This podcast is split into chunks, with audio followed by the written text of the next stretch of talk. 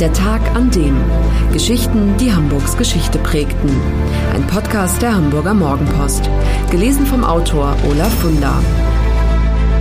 Herzlich willkommen da draußen zu einer neuen Folge von Der Tag an dem, dem historischen Podcast der Hamburger Morgenpost. Und wie immer sitze ich hier mit Olaf Funder. Guten Morgen. Moin, Matthias. Heute geht es um einen Tag, an dem etwas passiert ist, nämlich dem 5. Mai 1800. 42. Was genau ist an diesem Tag passiert und warum sprechen wir heute über diesen Tag? Das war der Tag, an dem in der Deichstraße der große Brand ausgebrochen ist. Der Stadtbrand, der ein Drittel des damaligen Hamburg, also der Alt- und Neustadt, vernichtete. Der Hamburger Stadtbrand war zwar die größte Katastrophe in der Geschichte Hamburgs bis dahin, aber in allem Negativen liegt ja immer auch was Positives. Und dieser Stadtbrand und die unglaublichen Zerstörungen in der Innenstadt boten die Chance, Hamburg ganz neu wieder aufzubauen. Aus der mittelalterlichen Stadt, man muss sich das vorstellen, da gab es windschiefe Fachwerkhäuser, engste Gassen, da hat es gestunken. Heute würden wir es vielleicht romantisch finden, aber damals war es wirklich furchtbar. Aus dieser mittelalterlichen Stadt wurde jetzt eine moderne Großstadt mit breiten Straßen, mit Gaslicht, mit einer Kanalisation. Und es entstand eben auch die erste Einkaufspassage Deutschlands, Sillems Bazar. Und das ist heute das Thema, die Geschichte dieser Einkaufspassage. Ja, auferstanden aus Ruinen ist heute unser Thema. Sillems Bazar. Gibt es irgendein Haus, wo die Hamburger heute dran vorbeigehen und sagen können, da war mal Sillems Bazar? Wo genau ist das? Ganz genau. Es war exakt dort, wo heute der Hamburger Hof steht. Man muss sich das so vorstellen, Bevor der Brand ausbrach, stand dort ein Hotel, das hieß Alte Stadt London. Das brannte ab, beziehungsweise dieses Hotel wurde gesprengt, um eine Brandschneide zu schlagen und das Feuer aufzuhalten. Ist nicht gelungen, aber sie haben es versucht. Und dann hat Wilhelm Sillem, ein Spross einer großen Hamburger Kaufmannsfamilie, dieses Grundstück erworben, hat dort ein neues Hotel gebaut, Hotel de Russie. Und integriert in dieses Hotel war diese erste Einkaufspassage Sillems Bazar. Man muss sich das so vorstellen, man ging durch den Eingang des Hotels und konnte dann eben in diese 180 Meter lange Einkaufspassage mit 34 Geschäften eintreten. Die Beschreibungen dessen, und wir haben ja auch Bilder, die sehen wir ja auch dann in der Zeitung, das muss wirklich fantastisch gewesen sein. Da gab es Wände, die waren mit rotem und schwarzem Marmor verkleidet. Licht der Gaslaternen spiegelte sich in dem Marmor. Die Dachkonstruktion, die war das, die war fantastisch. Aus Gusseisen und Glas. Prunkstück war ein Glasoktogon in der Mitte mit einem achteckigen Platz darunter. Und in den Geschäften, da gab's nur die tollsten Sachen, allerfeinste Handschuhe, Lederwaren aus Italien, Hemden aus Paris, Schuhe aus England und so. Das war schon toll. Und gab es das zu dieser Zeit schon häufiger, also auch in den anderen Städten, oder ist das zumindest für Hamburg die erste Wandelpassage gewesen? Das war die erste Einkaufspassage in Hamburg, die erste in Deutschland.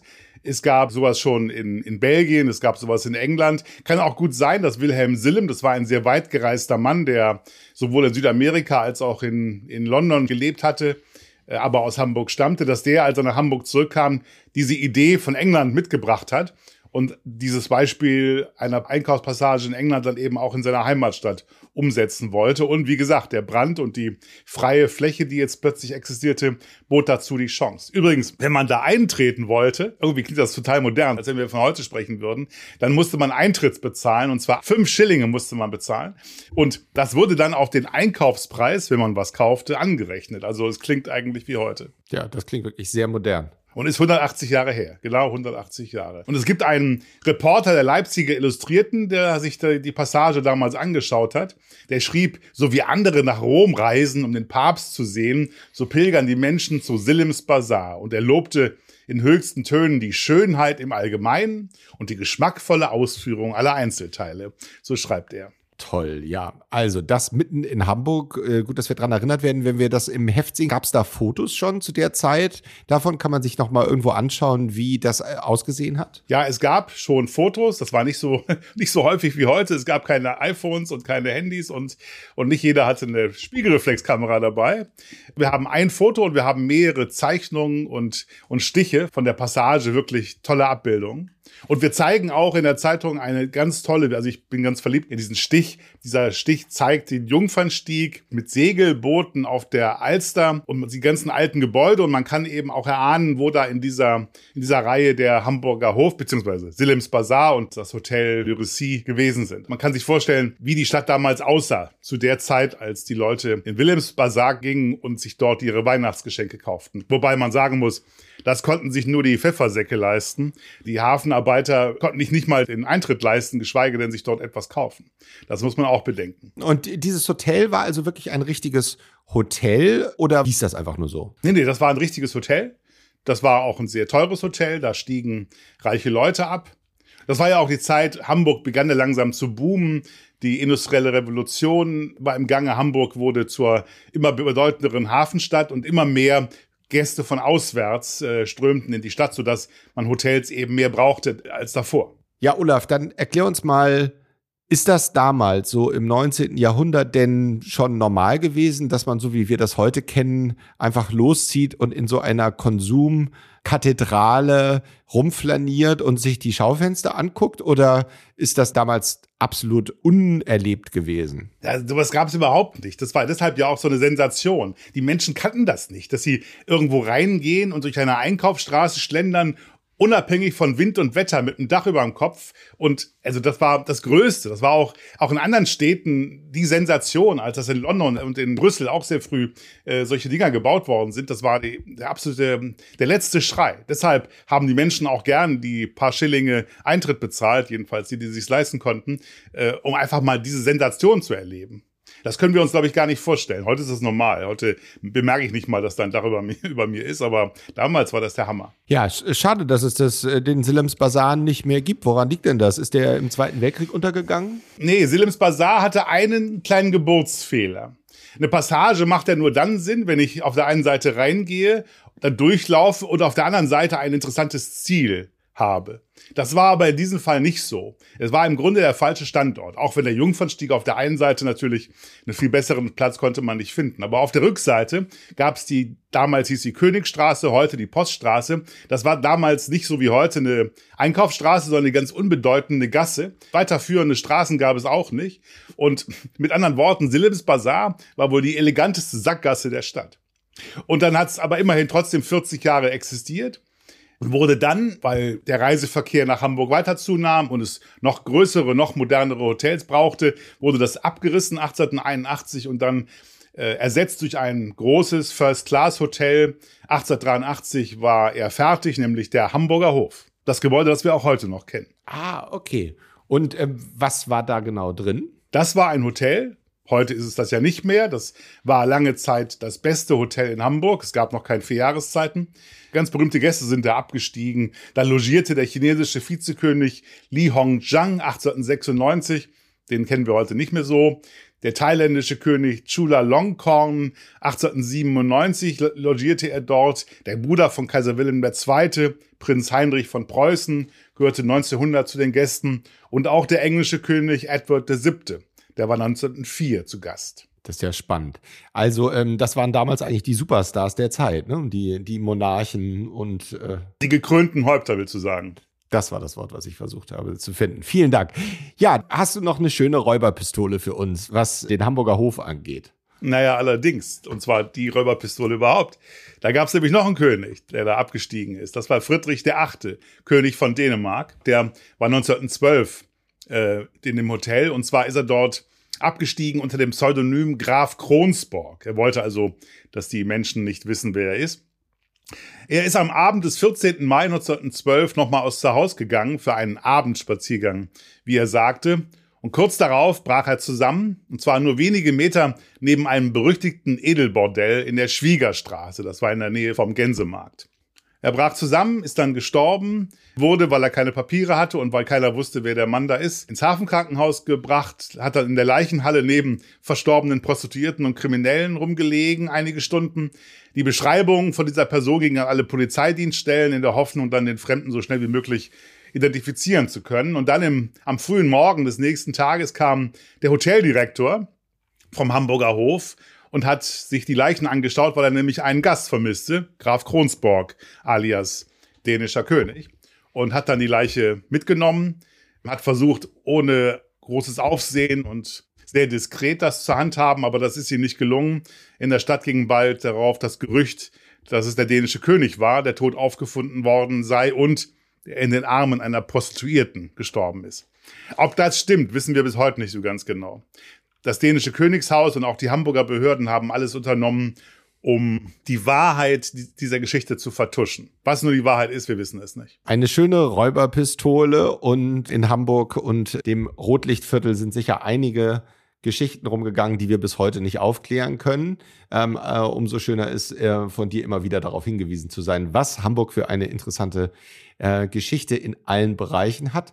Gibt es sonst noch Dinge, die wir von diesem einst mal nobelsten Hotel in Hamburg wissen müssen? Ja, es blieb Hotel noch fünf Jahre nach dem Tod dieses dänischen Königs. Dann, mitten im Ersten Weltkrieg, gab es 1917 einen großen Brand in dem Gebäude. Das Gebäude wurde wieder aufgebaut und restauriert, aber nicht wieder als Hotel, sondern als Kontorhaus. Das dann noch einmal schweren Schaden nahm, nämlich 1944 während der alliierten Luftangriffe. Vor allem das Dach mit seinen auf alten Fotos kann man das toll sehen, mit seinen verspiegelten Giebelchen und Turmspitzen. Das war dann weg und wurde dann, das Dach wurde dann in sehr schlichter Form wieder aufgebaut. Und zuletzt wurde das Gebäude umgebaut zwischen 76 und 79 und seitdem gibt es dort neben Büros auch wieder eine Einkaufspassage äh, für die allerhöchsten Ansprüche. Also da schließt sich der Kreis, so wie zu Zeiten von Sillems Bazar. Sehr schön. Dann würde ich sagen, wo wir schon mal da sind, bleiben wir gleich hier. Der Hamburger Hof ist ja auf dem Jungfernstieg. Und ich weiß, du hast einen besonderen Fable für den Jungfernstieg. Kann man das so sagen? Ja, naja, ist halt eine ganz bedeutende Hamburger Straße. Und ich meine, wenn man über die Lombardsbrücke fährt, also zur Arbeit zum Beispiel, und dann, ich muss dann nach links gucken und über die Binnenalster hinweg dann auf diese Waterfront, dann ist das schon ein ganz besonderer Anblick. Sowas hat ja keine andere Stadt. Und lustig ist ja auch zu wissen, dass das alles nicht geben würde, die Binnenalster und den Jungfernstieg, wenn Hamburg nicht im Mittelalter so eine bedeutende Bierstadt gewesen wäre. Hamburg hat die ganze Hanse mit dem Gerstensaft äh, versorgt und Hamburger Bier war, war ganz berühmt. Da wussten die Bayern noch gar nicht, wie man Bier herstellt. Dann erzähl uns doch mal bitte, wie ist denn eigentlich der Jungfernstieg zu seinem Namen gekommen? Ist das etwas gewesen, was im Volksmund entstanden ist? Hieß der schon immer so? Ja, also es ging alles damit los, dass ähm, im 13. Jahrhundert die Alster aufgestaut wurde, um dort Mühlen zu betreiben, die neben Weizen auch das Malz für den Gerstensaft äh, gemahlen haben. Und weil die Nachfrage immer größer wurde, ließ Landesherr Graf Adolf IV. um 1235 damals hatte Hamburg 4000 Einwohner, eine leistungsfähigere Mühle errichten und dazu auch einen neuen Damm durch die Niederung der Alster legen. Und das ist der heutige Jungfernstieg, der damals noch nach dem Mühlenbesitzer Heinrich Rehse Resendamm hieß und der als Stauwehr und als Holzlager diente und noch lange nicht zum Lustwandeln. Das kam dann erst später. Und du hast mich nach dem Namen gefragt, ja. In, Im 19. Jahrhundert, im 18. und 19. Jahrhundert, da war das eines der größten Vergnügen der Bürger, der wohlhabenden Bürger, dass man am Wochenende, am Abend, wenn man Zeit hatte, Lust wandelte, spazieren ging und auf dem Jungfernstieg gingen die jungen unverheirateten Damen spazieren und junge Männer hielten dort nach einer Braut Ausschau. Und so entstand zunächst mal im Volksmund und dann später auch als offizieller Straßenname der Jungfernstieg. Du bist ja in sehr guter Gesellschaft, äh, wenn du den Jungfernstieg magst. Ich weiß, dass äh, diverse ähm, Schriftsteller und, und äh, große Persönlichkeiten der Geschichte auch immer wieder sich mit dem Jungfernstieg auseinandergesetzt haben. Hast du da ein paar Beispiele für uns? Ja, es gab ja auf dem Jungfernstieg ähm, schon sehr früh Cafés, zum Beispiel den Alster-Pavillon, den es auch heute noch gibt, wenngleich heute ein ganz anderes Gebäude da. Inzwischen ist es schon der sechste, sechste Gebäude des Alster-Pavillons. Und es gab noch einen anderen, den es heute gar nicht mehr gibt, den Schweizer Pavillon. Und dort, in dem Schweizer Pavillon, war der Dichter Heinrich Heine häufig zu Gast und saß dort im Café und zwar, wie er schrieb, immer dann, wenn Sommer ist und die Nachmittagssonne nicht zu wild glüht, sondern heiter lächelt und mit ihrem Glanze die Linden, die Häuser, die Menschen und die Schwäne, die sich darauf wiegen, märchenhaft übergießt. Und dann schreibt er weiter, da saß ich gar manch Sommernachmittag und dachte, was ein junger Mann zu denken pflegt, nämlich gar nichts, und betrachtete, was ein junger Mensch zu betrachten pflegt, nämlich die jungen Mädchen, die vorübergingen. Ist das nicht schön?